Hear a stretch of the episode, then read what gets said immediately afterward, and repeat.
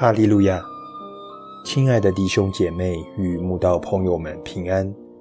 今天我们要分享的是《日夜流淌心中的甘泉》这本书中八月十六日帮人追梦的神这篇灵粮。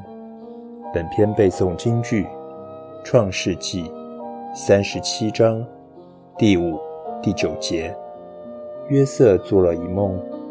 告诉他哥哥们，他们就越发恨他。后来，他又做了一梦，也告诉他的哥哥们说：“看呐，我又做了一梦，梦见太阳、月亮与十一个星向我下拜。”约瑟十七岁时，神曾让他做了两个梦，梦境尚未实现。他就被哥哥们卖了。当他被主母诬陷下到监狱时，能否活下去都是个未知数。早已忘记心中的两个梦。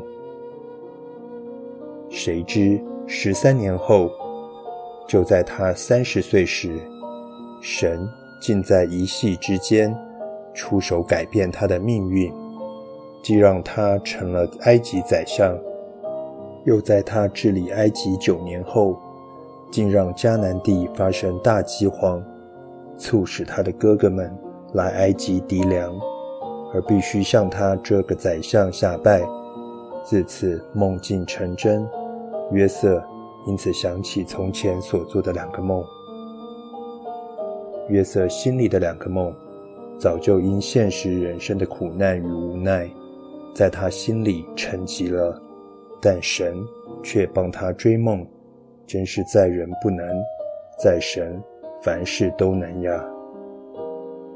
四十岁的摩西年轻力壮，曾有美丽的梦想，要用自己的方法为他的同胞出力，却不是神要用他之时。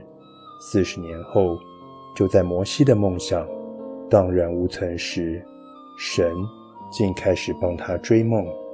要他出来带领以色列人出埃及，往后的四十年，就是摩西一生最精彩的日子，也是人类史上拥有最多无法想象神迹的年代。人生有梦最美，而能帮你追梦的只有神。这个神总是在你早已忘记曾有的梦想时，开始帮你追梦。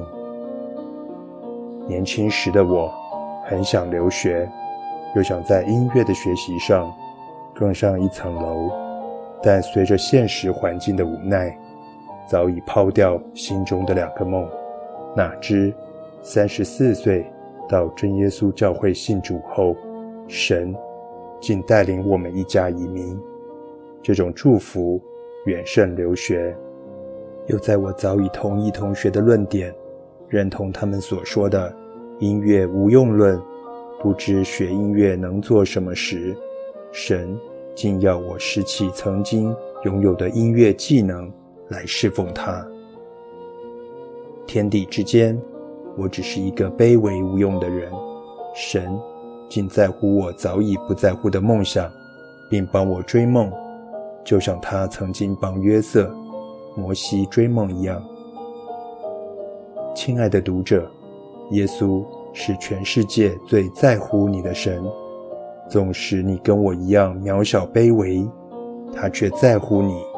如果你曾经有梦，而那梦想对你、对家人是好的，对教会也是有用的，神会帮你追梦，直到梦境成真，并超过所求所想的。